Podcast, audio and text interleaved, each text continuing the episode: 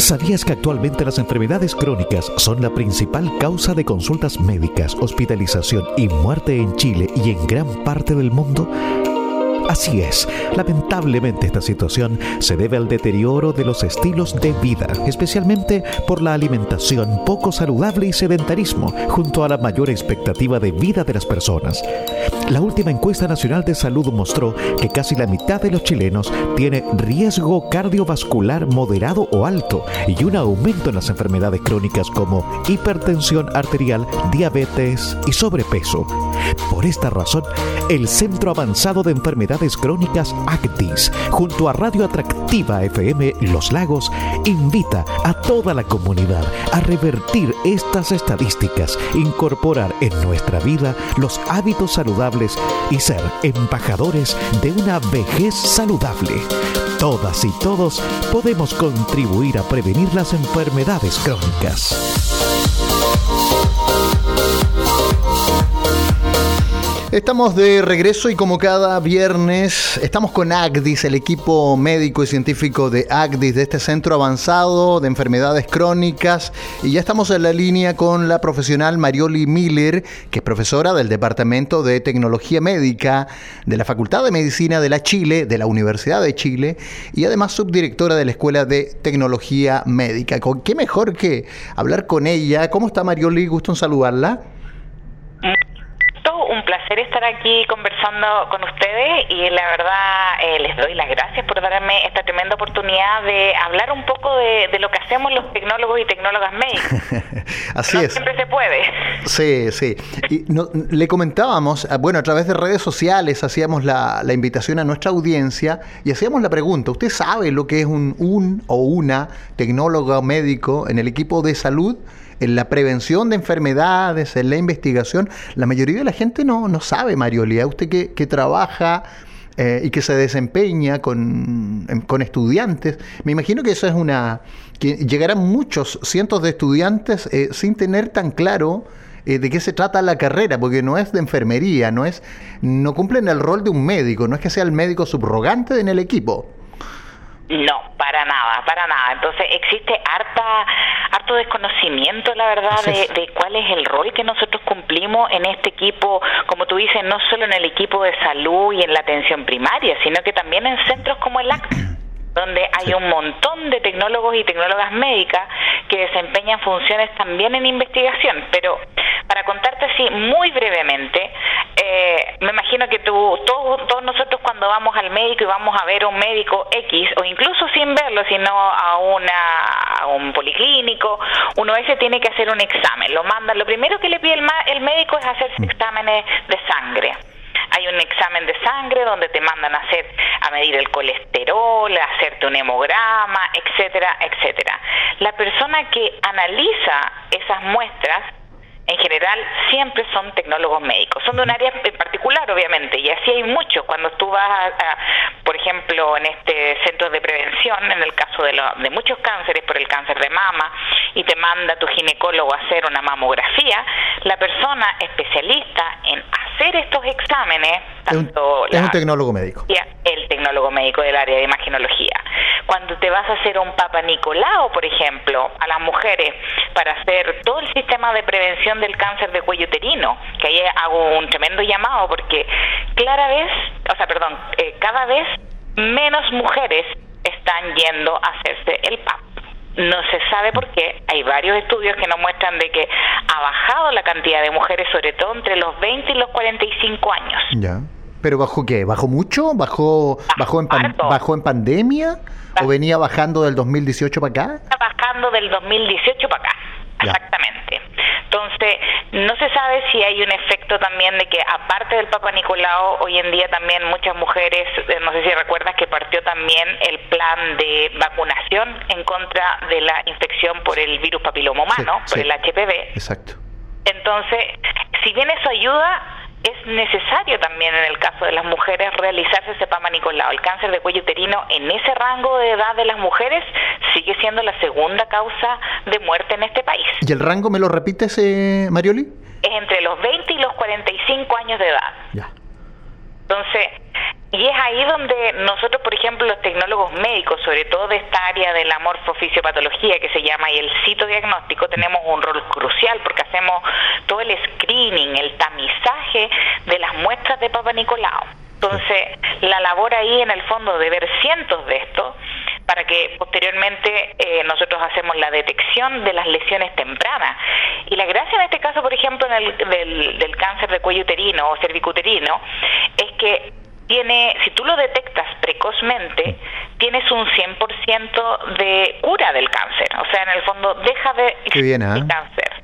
Sí, sí, usted ahí hay una, una labor preventiva eh, muy importante. Pero, mm, y, no, ¿y no tienes alguna noción? Porque, si no nos quedamos muy en el aire, Marioli, o sea, eh, eh, no sabemos por qué, me dices tú, pero, pero debe haber alguna noción, a lo menos, tal vez una opinión más, más personal, no digo Agdis, pero, pero como profesional del área, ¿qué, debiera estar, qué, qué puede estar sucediendo con nuestras mujeres? Que no asisten, que no se hacen el Papa Nicolau, que no que no se preocupan de un tema que, que, genera tanta muerte en mujeres?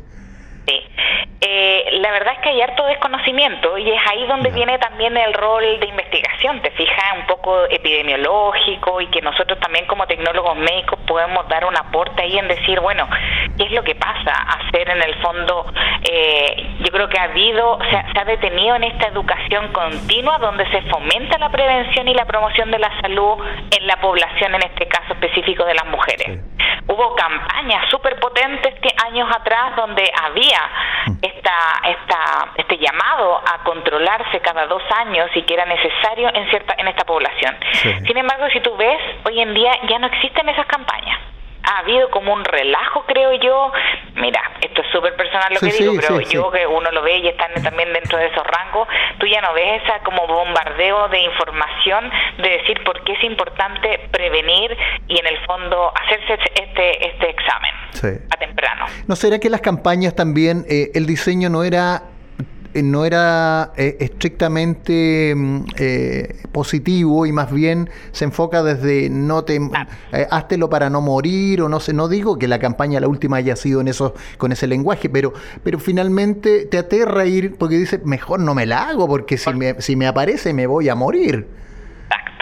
Entonces, yo creo que hay un poco control ahí y, eso es parte también de nuestra responsabilidad como mujeres de, de, tener estos controles periódicos y no solo por el cáncer de cuello uterino, hay un montón de, de enfermedades que afecta obviamente a, nuestro, a nosotros como mujeres en todo nuestro sistema em, reproductor que es necesario controlar. O sea, la mujer solo controla cuando ya tienes el síntoma. Lo ideal sería que hubiera un control solo por rutina, te fijas, decir yo cada dos años, no solo consultar, como en muchas otras enfermedades, cuando ya estoy en el fondo teniendo las consecuencias de algo no tratado. Sí, y ahí cuáles son los primeros síntomas como para que también vayamos eh, Marioli Miller, la tecnóloga médica ahí de la Universidad de Chile, nos va a contar de cuáles son los primeros síntomas para, para la audiencia femenina que a esta hora nos está escuchando. Honestamente, en el caso del cáncer de cuello cervicuterino no da síntomas y ese es el problema. O, sea, es, o sea, cuando si es que tú llegas a tener síntomas porque la enfermedad ya está demasiado avanzada. Entonces, la idea es pesquisar estas lesiones a nivel muy muy temprano y sobre todo en las causadas por el eh, por este virus del papiloma humano. En el fondo se eh, no no existe una lesión que la mujer pueda decir algo me está pasando así tan claramente. Entonces, la, la, la, mayoría de las veces van por consulta a otra cosa y el ginecólogo les dice, oye, ¿usted se ha hecho el PAP? Ah, no, no me he hecho el PAP, Nicolás, vamos a aprovechar de, de hacer esta cosa, cuando van a hacerse una ecografía o cuando están embarazadas, etcétera, etcétera. Entonces, y es ahí donde es la importancia de mm. ir e incluso sin tener y solo por control preventivo, esa es la gracia de la prevención. Marioli, ¿y cuáles son los nuevos campos por explorar en, en la profesión del tecnólogo médico, tecnóloga y tecnólogo médico?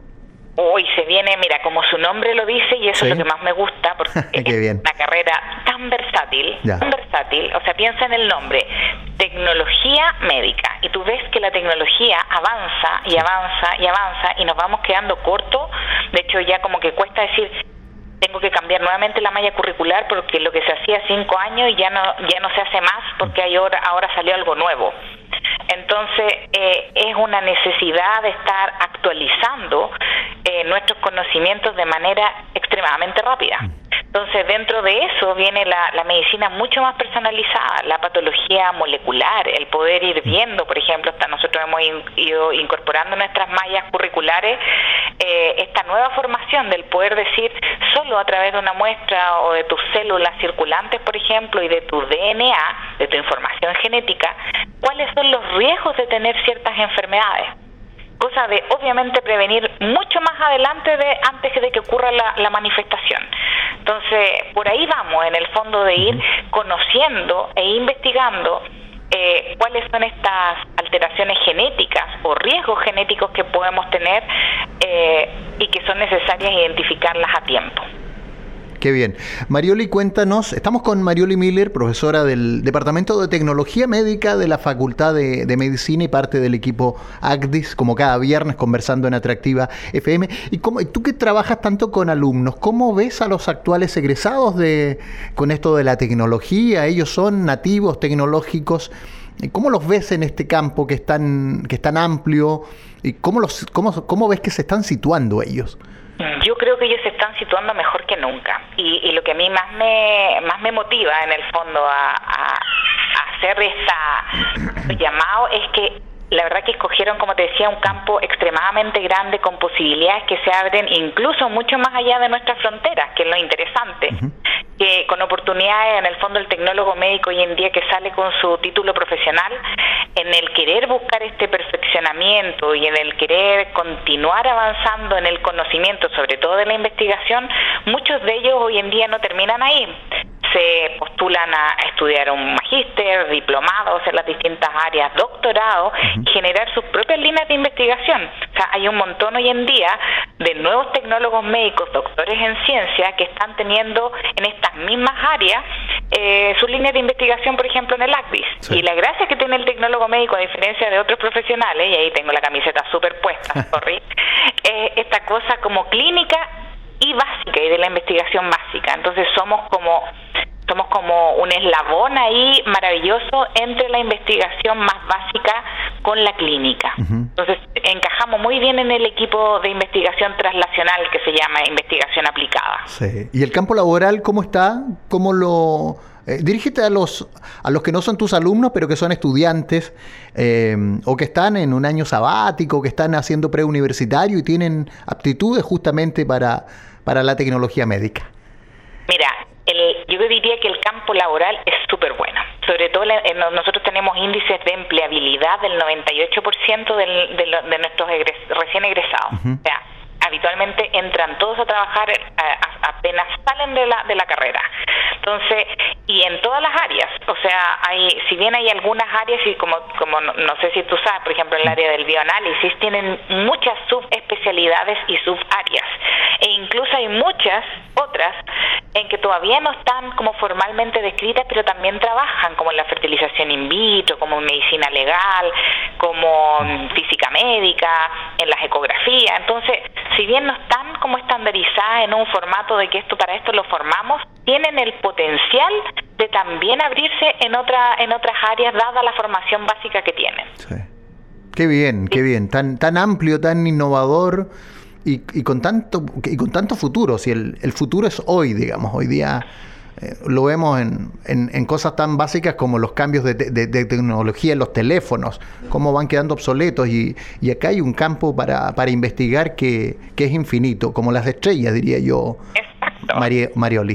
los avances, los avances. Hoy en día, no sé, tú vas a hacerte una radiografía que antes tenían las placas radiográficas, sí. hoy en día es todo digital. Daba miedo eso, ¿ah? Se entregaban unos, tremendos, unos tremendos sobres. Sí, sí, no, eso quedó en el, en el pasado y, anda todo muy rápido. Y, qué bueno, qué bueno que sea así de, eficiente porque la salud eh, es tan importante y a veces las enfermedades no nos dan tiempo de, reaccionar. Ahí estamos como chilenos al debe, creo yo. Marioli Miller, profesora del Departamento de Tecnología Médica de la Facultad de Medicina de la, de la Chile y subdirectora de la Escuela de Tecnología Médica. Que sea una muy buena jornada de día viernes. Un abrazo a través tuyo para tus estudiantes también. Em, eres una apasionada de lo que haces y nosotros también nos gusta mucho conversar con el equipo de Actis cada viernes, Marioli. Te pasaste. Muchas, muchas gracias por la invitación y espero ir eh, incorporándome de a poco a nuevos temas y nuevas eh, instancias para conversar. Listo, bueno. Buena jornada, que estés muy bien. Hasta luego, igualmente.